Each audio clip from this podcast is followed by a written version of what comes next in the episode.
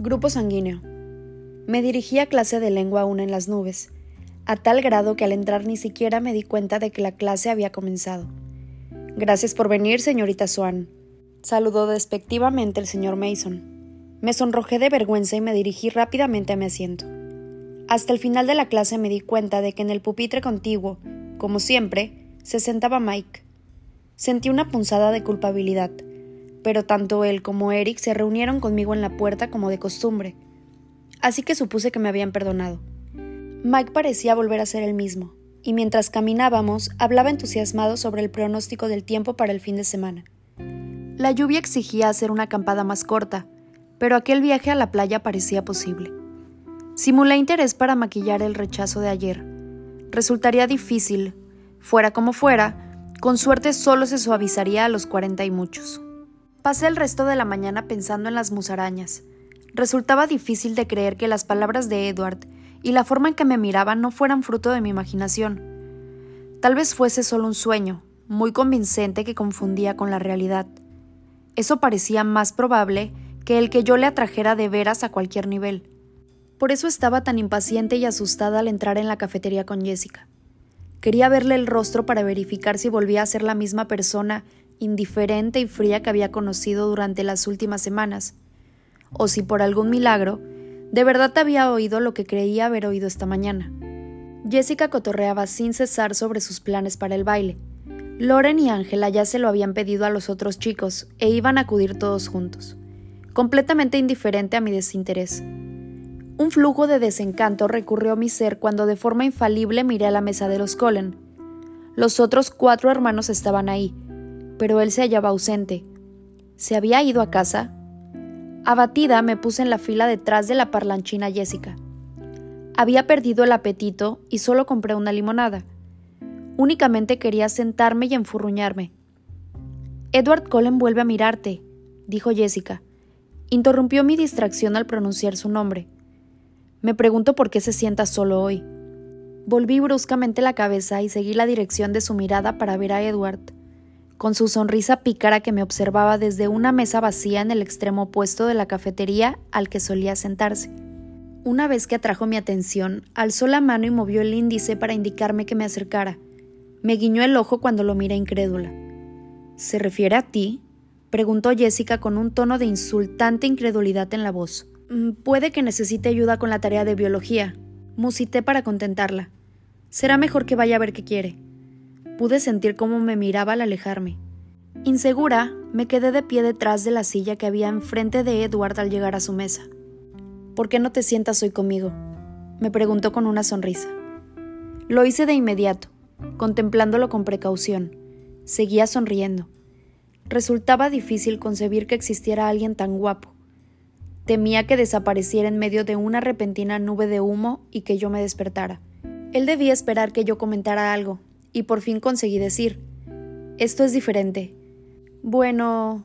Hizo una pausa y el resto de las palabras salió de forma precipitada. Decidí que si me voy a ir al infierno, ¿qué más da que sea ahora? Esperé que dijera algo coherente. Transcurrieron los segundos y después le indiqué. Sabes que no tengo ni idea de a qué te refieres.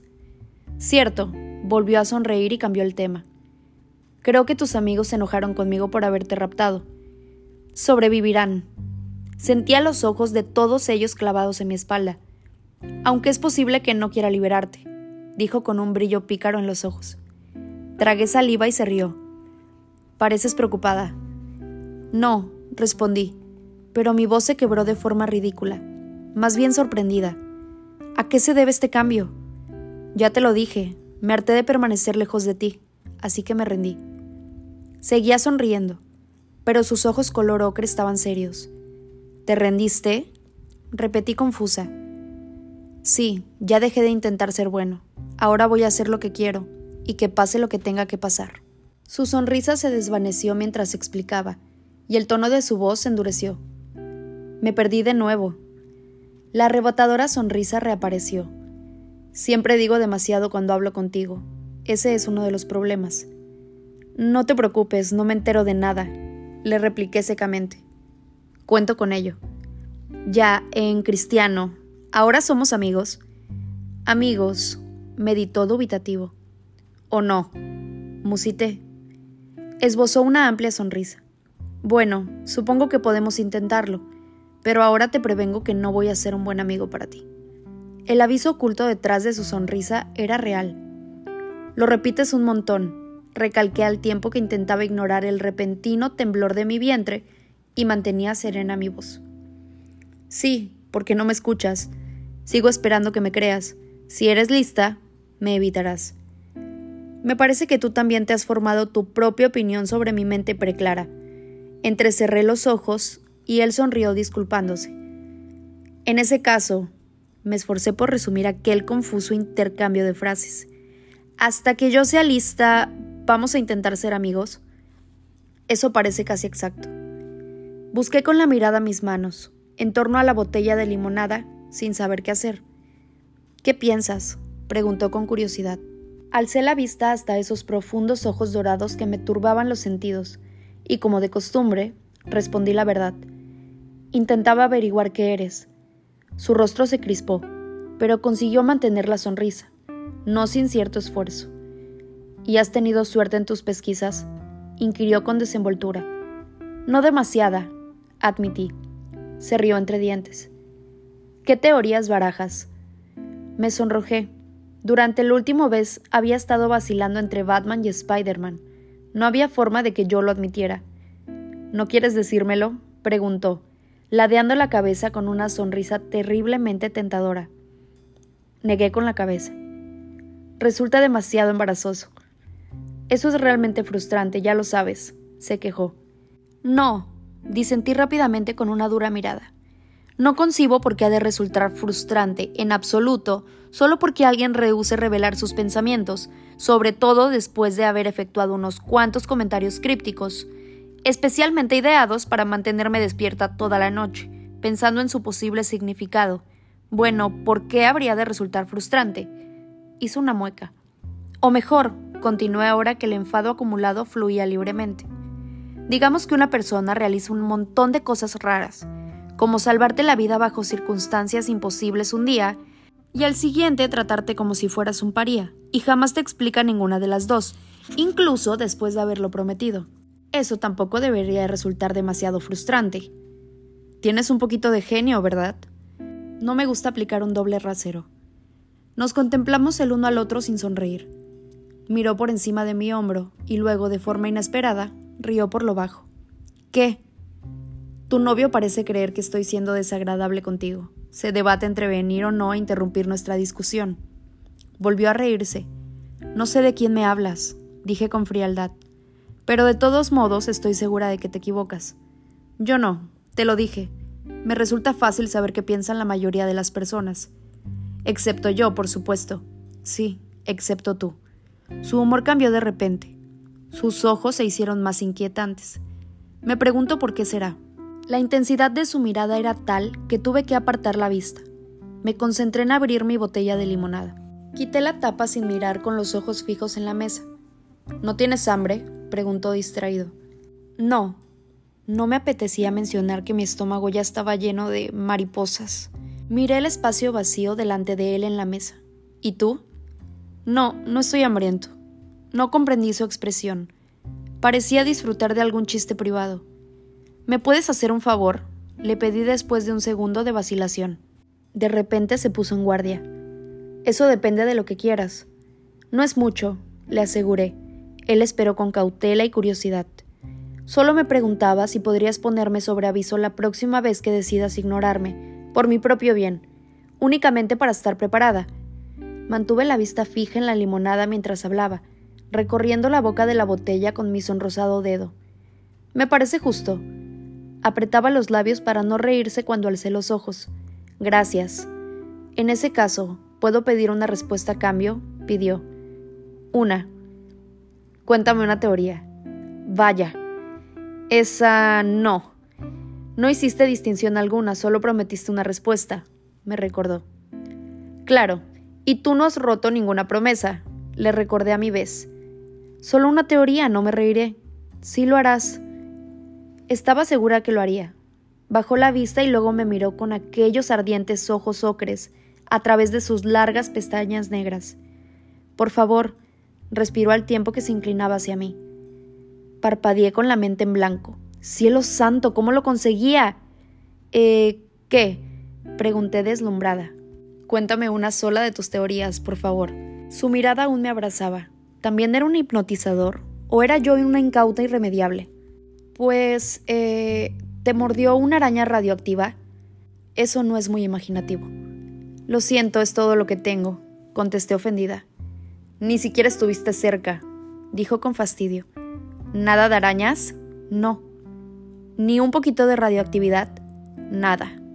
Maldición, suspiré. Tampoco me afecta la kriptonita, se rió entre dientes. Se suponía que no te ibas a reír, ¿recuerdas? Hizo un esfuerzo por recobrar la compostura. Con el tiempo lo voy a averiguar, le advertí. Desearía que no lo intentaras, dijo de nuevo con gesto serio. ¿Por? ¿Qué pasaría si no fuera un superhéroe? ¿Y si fuera el chico malo? Sonrió jovialmente, pero sus ojos eran impenetrables. Oh, ya veo, dije. Alguna de las cosas que había dicho encajaron de repente. Sí. De pronto, su rostro se había vuelto adusto, como si temiera haber revelado demasiado sin querer. ¿Eres peligroso? Era una suposición, pero el pulso se me aceleró cuando de forma instintiva comprendí la verdad de mis propias palabras. Lo era. Había intentado decírmelo todo el tiempo. Se limitó a mirarme, con los ojos rebosantes de alguna emoción que no lograba comprender. Pero no malo, susurré al tiempo que movía la cabeza. No, no creo que seas malo. Te equivocas. Su voz apenas era audible. Bajó la vista al tiempo que me arrebataba la tapa de la botella y la hacía girar entre los dedos. Lo contemplé fijamente mientras me preguntaba por qué no me asustaba. Hablaba en serio, eso era evidente, pero solo me sentía ansiosa, con los nervios a flor de piel, y, por encima de todo lo demás, fascinada, como de costumbre siempre que me encontraba cerca de él. El silencio se prolongó, hasta que me percaté de que la cafetería estaba casi vacía. Me puse en pie de un salto. Vamos a llegar tarde. Hoy no voy a ir a clase, dijo mientras le daba vueltas a la tapa tan deprisa que apenas podía verse. ¿Por qué no?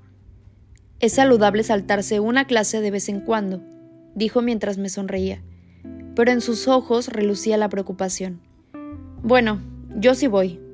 Era demasiado cobarde para arriesgarme a que me atraparan. Concentró su atención en la tapa. En ese caso, te veré luego. Indecisa, vacilé pero me apresuré a salir en cuanto sonó el primer toque del timbre después de confirmar con una última mirada que él no se había movido ni un centímetro.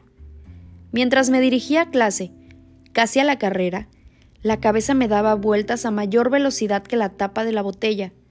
Me había respondido pocas preguntas en comparación con las muchas que había suscitado. Al menos había dejado de llover. Tuve suerte. El señor Banner no había entrado aún en clase cuando llegué. Me instalé rápidamente en mi asiento, consciente de que tanto Mike como Ángela no dejaban de mirarme. Mike parecía resentido y Ángela sorprendida y un poco intimidada. Entonces entró el señor Banner y llamó a la orden a los alumnos. Hacía equilibrios para sostener en brazos unas cajitas de cartón. Las soltó encima de la mesa de Mike y le dijo que comenzara a distribuirlas por la clase. De acuerdo, chicos. Quiero que todos tomen un objeto de la caja. El sonido estridente de los guantes de goma contra sus muñecas se me antojó de mal augurio. El primero contiene una tarjeta de identificación del grupo sanguíneo. Continuó mientras tomaba una tarjeta blanca con las cuatro esquinas marcadas y las exhibía. En segundo lugar, tenemos un aplicador de cuatro puntas. Sostuvo en alto algo similar a un peine sin dientes. El tercer objeto es una microlanceta esterilizada alzó una minúscula pieza de plástico azul y la abrió. La aguja de la lanceta era invisible a esa distancia, pero se me revolvió el estómago. Voy a pasar un cuentagotas con suero para preparar sus tarjetas, de modo que, por favor, no empiecen hasta que pase yo. Comenzó de nuevo por la mesa de Mike, depositando con esmero una gota de agua en cada una de las cuatro esquinas. Luego, con cuidado, quiero que se pinchen un dedo con la lanceta, Tomó la mano de Mike y le punzó la yema del dedo corazón con la punta de la lanceta. Oh no, un sudor viscoso me cubrió la frente. Depositen una gotita de sangre en cada una de las puntas hizo una demostración. Apretó el dedo de Mike hasta que fluyó la sangre. Tragué de forma convulsiva. El estómago se me revolvió aún más. Entonces la aplican a la tarjeta del test, concluyó. Sostuvo en alto la goteante tarjeta roja delante de nosotros para que la viéramos. Cerré los ojos. Intenté oír por encima del pitido de mis oídos. El próximo fin de semana la Cruz Roja se detiene en Port Ángeles para recoger donaciones de sangre, por lo que he pensado que todos deberían conocer su grupo sanguíneo. Pareció orgulloso de sí mismo. Los menores de 18 años van a necesitar un permiso de sus padres. Hay hojas de autorización encima de mi mesa. Siguió cruzando la clase con el cuentagotas. Descansé la mejilla contra la fría y oscura superficie de la mesa, intentando mantenerme consciente. Todo lo que oía a mi alrededor eran chillidos, quejas y risitas cuando se ensartaban los dedos con la lanceta. Inspiré y expiré de forma compasada por la boca. Vela, ¿te encuentras bien? preguntó el señor Banner. Su voz sonaba muy cerca de mi cabeza, parecía alarmado. Ya sé cuál es mi grupo sanguíneo, señor Banner, dije con voz débil. No me atreví a levantar la cabeza. ¿Te sientes débil? Sí, señor, murmuré mientras en mi fuero interno me daba de bofetadas por no haberme saltado a la clase cuando tuve la ocasión.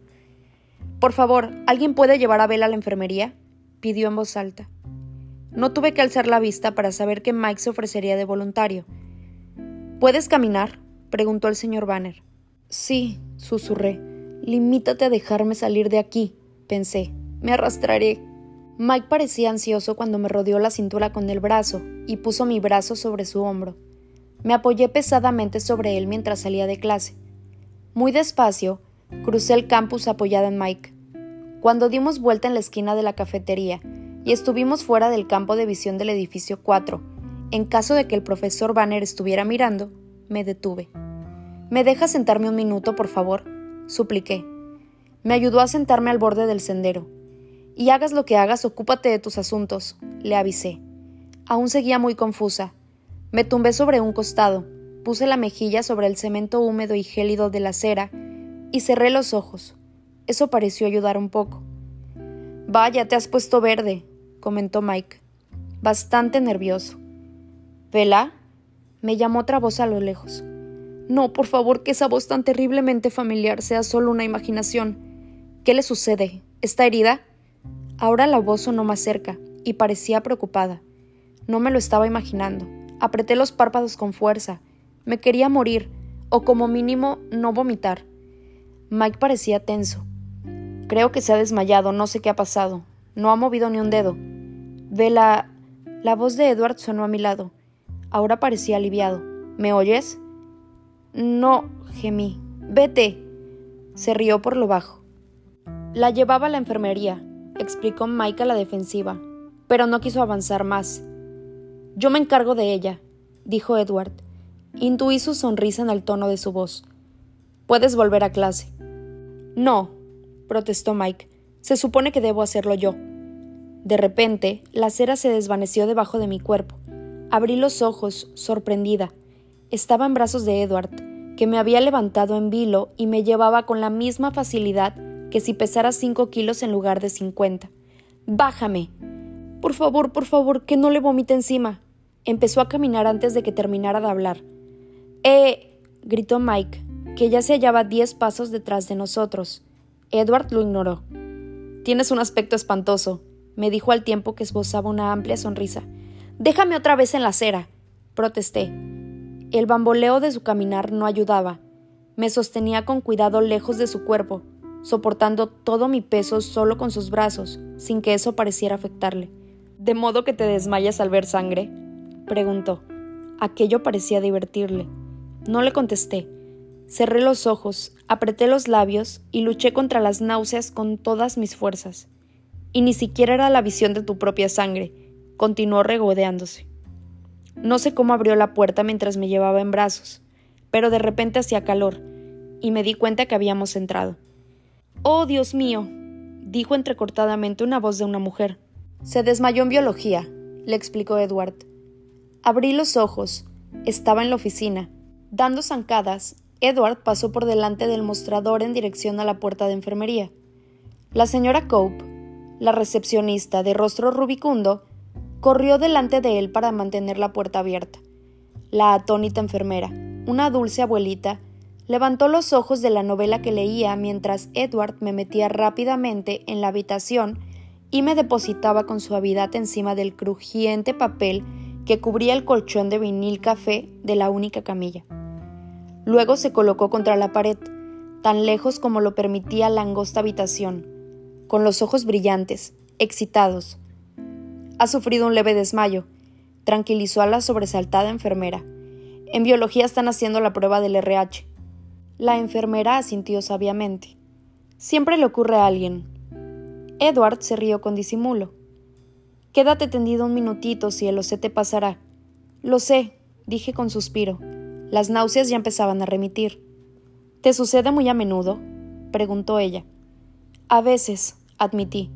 Edward tosió para ocultar su carcajada. Puedes regresar a clase, le dijo la enfermera. Se supone que me tengo que quedar con ella, le contestó con aquel tono suyo tan autoritario que la enfermera, aunque frunció los labios, no discutió más. Voy a traerte un poco de hielo para la frente, cariño, me dijo, y luego salió ruidosamente de la habitación. Tenías razón, me quejé, dejando que mis ojos se cerraran. Suelo tenerla. ¿Por qué tema en particular en esta ocasión? Saltarse las clases es saludable. Respiré en forma compasada. Allá afuera hubo un momento en el que me asustaste, admitió después de hacer una pausa. La voz sonaba como si confesara una humillante debilidad. Creí que Newton arrastraba tu cadáver para enterrarlo en los bosques. Ja, ja. Continué con los ojos cerrados, pero cada vez me sentía mejor. Lo cierto es que he visto cadáveres con mejor aspecto. Me preocupaba que tuviera que vengar tu asesinato. Pobre Mike, apuesto que se ha enfadado. Me aborrece por completo, dijo Edward jovialmente. No puedes saberlo, disentí, pero de repente me pregunté si a lo mejor sí podía. Vi su rostro, te lo aseguro. ¿Cómo fue que me viste? Creí que te había ido. Ya me encontraba prácticamente recuperada. Las náuseas se habían pasado con mayor rapidez si hubiera comido algo durante el almuerzo, aunque, por otra parte, tal vez era afortunada por haber tenido el estómago vacío. Estaba en mi coche escuchando un CD. Aquella respuesta tan sencilla me sorprendió. Oí la puerta y abrí los ojos para ver a la enfermera con una compresa fría en la mano. Aquí tienes, cariño. La colocó sobre mi frente y añadió Tienes mejor aspecto. Creo que ya estoy bien, dije mientras me incorporaba lentamente. Me silbaban un poco los oídos, pero no tenía mareos. Las paredes de color menta no daban vueltas. Pude ver que me iba a obligar a acostarme de nuevo pero en ese preciso momento la puerta se abrió y la señora Cobb se golpeó la cabeza contra la misma. Ahí viene otro, avisó. Me bajé de un salto para dejar libre la camilla al siguiente inválido. Devolví la compresa a la enfermera. Tome, ya no la necesito. Entonces, Mike cruzó la puerta tambaleándose. Ahora sostenía a Lee Stephens, otro chico de nuestra clase de biología, que tenía el rostro amarillento. Edward y yo retrocedimos hacia la pared para que pudieran pasar. Oh no, murmuró Edward, vámonos de aquí, Vela. Aturdida, busqué sus ojos con la mirada. Confía en mí, vámonos. Di media vuelta y me aferré a la puerta antes de que cerrara para salir disparada de la enfermería. Sentí que Edward me seguía. Por una vez me has hecho caso. Estaba sorprendido. Olí la sangre, le dije arrugando la nariz. Lee no se puso mal por ver la sangre de otros, como yo. La gente no puede oler la sangre, me contradijo. Bueno, yo sí. Eso es lo que me pone mal. Huele a óxido y a sal. Se me quedó mirando con una expresión insondable. ¿Qué? le pregunté. Nada. Entonces Mike cruzó la puerta. Sus ojos iban de Edward a mí. La mirada que le dedicó a Edward me confirmó lo que éste me había dicho, que Mike lo aborrecía. Volvió a mirarme con gesto malhumorado. Tienes mejor aspecto, me acusó. Ocúpate de tus asuntos, volví a avisarle. Ya no sangra nadie más, murmuró. ¿Vas a volver a la clase? ¿Bromeas? Tendría que dar media vuelta y regresar aquí. Sí, supongo que sí. ¿Vas a venir este fin de semana a la playa?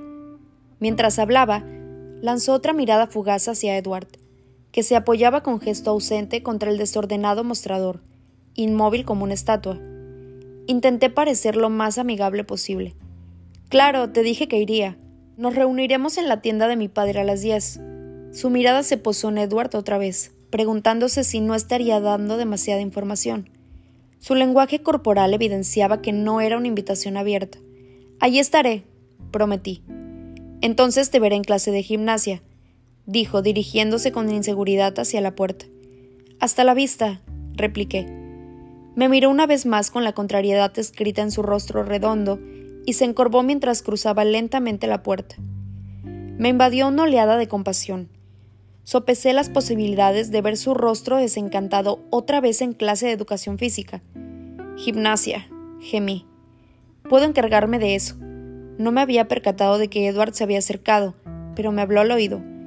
Ve a sentarte e intenta parecer paliducha, murmuró. Eso no suponía un gran cambio. Siempre estaba pálida, y mi reciente desmayo había dejado una ligera capa de sudor sobre mi rostro. Me senté en una de las crujientes sillas plegables acolchadas y descansé la cabeza contra la pared con los ojos cerrados. Los desmayos siempre me dejaban agotada. Oí a Edward hablar con voz suave en el mostrador. Señora Cope. Sí. No la había oído regresar a su escritorio. Vela tiene gimnasia en la próxima hora y creo que no se encuentra del todo bien. ¿Cree que podría dispensarla de asistir a esa clase? Su voz era terciopelada. Pude imaginar lo convincentes que estaban resultando sus ojos. Edward, dijo la señora Cope sin dejar de ir y venir, porque yo no era capaz de hacer lo mismo. ¿Necesitas también que te dispense a ti? No, tengo clase con la señora Gove. A ella no le importará. De acuerdo, no te preocupes por nada. Que te mejores, Vela, me deseó en voz alta. Asentí débilmente con la cabeza, sobreactuando un poquito. ¿Puedes caminar o quieres que te lleve en brazos otra vez? De espaldas a la recepcionista, su expresión se tornó sarcástica. Caminaré. Me levanté con cuidado, aunque seguía sintiéndome bien. Mantuvo la puerta abierta para mí, con la amabilidad en los labios y la burla en los ojos. Salí hacia la fría llovizna que empezaba a caer. Agradecí que se llevara el sudor pegajoso de mi rostro. Era la primera vez que disfrutaba de la perenne humedad que manaba el cielo. Gracias, le dije cuando me siguió. Valía la pena seguir enferma con tal de no ir a clase de gimnasia. Sin duda. Me miró directamente, con los ojos entornados bajo la lluvia. Así que vas a ir este sábado, quiero decir. Esperaba que él viniera, aunque parecía improbable. No me lo imaginaba poniéndose de acuerdo con el resto de los chicos de la escuela para ir en coche a algún sitio. No pertenecía al mismo mundo, pero la sola esperanza de que pudiera suceder me dio la primera punzada de entusiasmo ante la perspectiva de ir a la excursión. ¿A dónde van a ir exactamente? Seguía mirando al frente, inexpresivo. A la push, al puerto. Estudié su rostro intentando leerlo. Sus ojos parecieron entrecerrarse un poco más. Me lanzó una mirada con el rabillo del ojo y sonrió secamente. En verdad, no creo que me hayan invitado. Suspiré. Acabo de invitarte. No abusemos más entre los dos del pobre Mike esta semana. No sea que se vaya a romper. Sus ojos centellaron. Disfrutaba de la idea más de lo normal. El blandengue de Mike, murmuré preocupada por la forma en que lo había dicho. Entre los dos. Me gustaba más de lo conveniente. Ahora estábamos cerca del estacionamiento. Me desvié a la izquierda hacia mi coche. Algo me agarró de la chamarra y me hizo retroceder. ¿A dónde crees que vas? preguntó ofendido. Edward me sujetaba con una sola mano. Estaba perpleja. Me voy a casa. ¿Acaso no me escuchaste decir que te iba a dejar a salvo en casa? ¿Crees que voy a permitir que conduzcas en tu estado? ¿En qué estado? ¿Y qué va a pasar con mi coche? Me quejé. Tendré que dejárselo a Alice después de la escuela. Me arrastró de la ropa hacia su coche. Todo lo que podía hacer era intentar no caerme, aunque de todos modos lo más probable es que me sujetara si perdiera el equilibrio. Déjame, insistí. Me ignoró. Caminé haciendo ese sobre las aceras empapadas hasta llegar a su Volvo. Al fin me soltó. Tropecé contra la portezuela del copiloto. Eres tan insistente, refunfuñé. Está abierto, se limitó a responder. Entró en el coche por el lado del conductor. Soy perfectamente capaz de conducir hasta mi casa. Permanecí junto al Volvo echando chispas. Ahora llovía con más fuerza y mi pelo goteaba sobre mi espalda porque no me había puesto la capucha. Bajó el cristal de la ventanilla automática y se inclinó sobre el asiento del copiloto. Sube, Vela. No le respondí. Estaba calculando las oportunidades que tenía de llegar a la pick-up antes de que él me atrapara, y tenía que admitir que no eran demasiadas. Te arrastraría de vuelta aquí, me amenazó, adivinando mi plan. Intenté mantener toda la dignidad que me fue posible al subir al Volvo. No tuve mucho éxito. Parecía un gato empapado y las botas crujían continuamente. Esto es totalmente innecesario, dije secamente.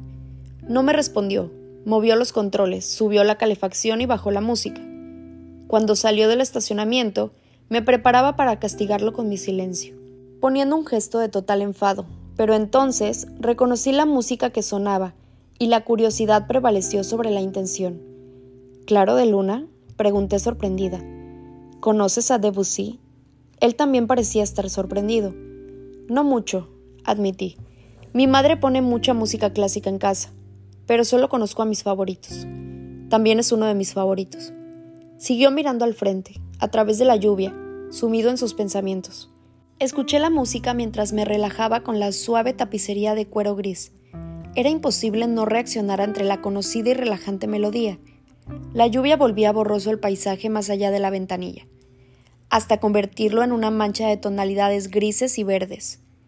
Comencé a darme cuenta de lo rápido que íbamos, pero, no obstante, el coche se movía con tal firmeza y estabilidad que no notaba la velocidad, salvo por lo deprisa que estábamos dejando atrás el pueblo. ¿Cómo es tu madre? me preguntó de repente. Lo miré de refilón, con curiosidad. Se parece mucho a mí, pero es más guapa, respondí. Alzó las cejas. He heredado muchos rasgos de Charlie. Es más sociable y atrevida que yo. También es irresponsable y un poco excéntrica y una cocinera impredecible. Es mi mejor amiga. Me callé. Hablar de ella me había deprimido. Vela, ¿cuántos años tienes? Por alguna razón que no lograba comprender, la voz de Edward tenía un tono de frustración. Detuvo el coche y comprendí que habíamos llegado a la casa de Charlie. Llovía con tanta fuerza que apenas conseguía ver la vivienda. Parecía que el coche estuviera en el lecho de un río. Diecisiete, respondí un poco confusa. No los aparentas, dijo con un tono de reproche que me hizo reír. ¿Qué pasa? inquirió curioso de nuevo. Mi madre siempre dice que nací con 35 años y que cada año me vuelvo más madura. Me reí y luego suspiré. En fin, una de las dos debía ser la adulta. Me callé durante un segundo. Tampoco tú te pareces mucho a un adolescente de escuela. Hizo una mueca y cambió de tema. En ese caso, ¿por qué se casó tu madre con Phil? Me sorprendió que recordara el nombre, solo lo había mencionado una vez hacía dos meses. Necesité unos momentos para responder.